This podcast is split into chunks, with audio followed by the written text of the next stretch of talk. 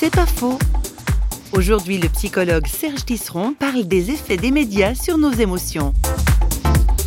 Nous sommes dans une société qui va très vite, où les médias ont une place phénoménale. Or, les médias nous bombardent sans cesse des émotions extrêmes, et du coup, c'est beaucoup plus difficile de prendre le temps de reconnaître nos propres émotions. Il faut prendre le temps de nous retirer euh, de la trépidation de la vie, euh, de faire des retraites, même si elles sont pas longues. Nous pouvons un peu nous recentrer sur nous-mêmes. Je crois que ce qui risque de manquer euh, de plus en plus aux gens, ce sont ces moments-là où ils se tiennent un peu à l'écart du monde. L'être humain a besoin de se porter en avant dans la vie sociale, et là, les émotions sont un puissant moteur d'action, mais pour être sûr qu'elles sont bien les nôtres, mais il y a aussi des moments où il faut savoir se mettre en retrait, à l'écoute de nos proches, euh, en retrait des médias qui aujourd'hui sont à l'origine de beaucoup de confusion émotionnelle chez nos contemporains.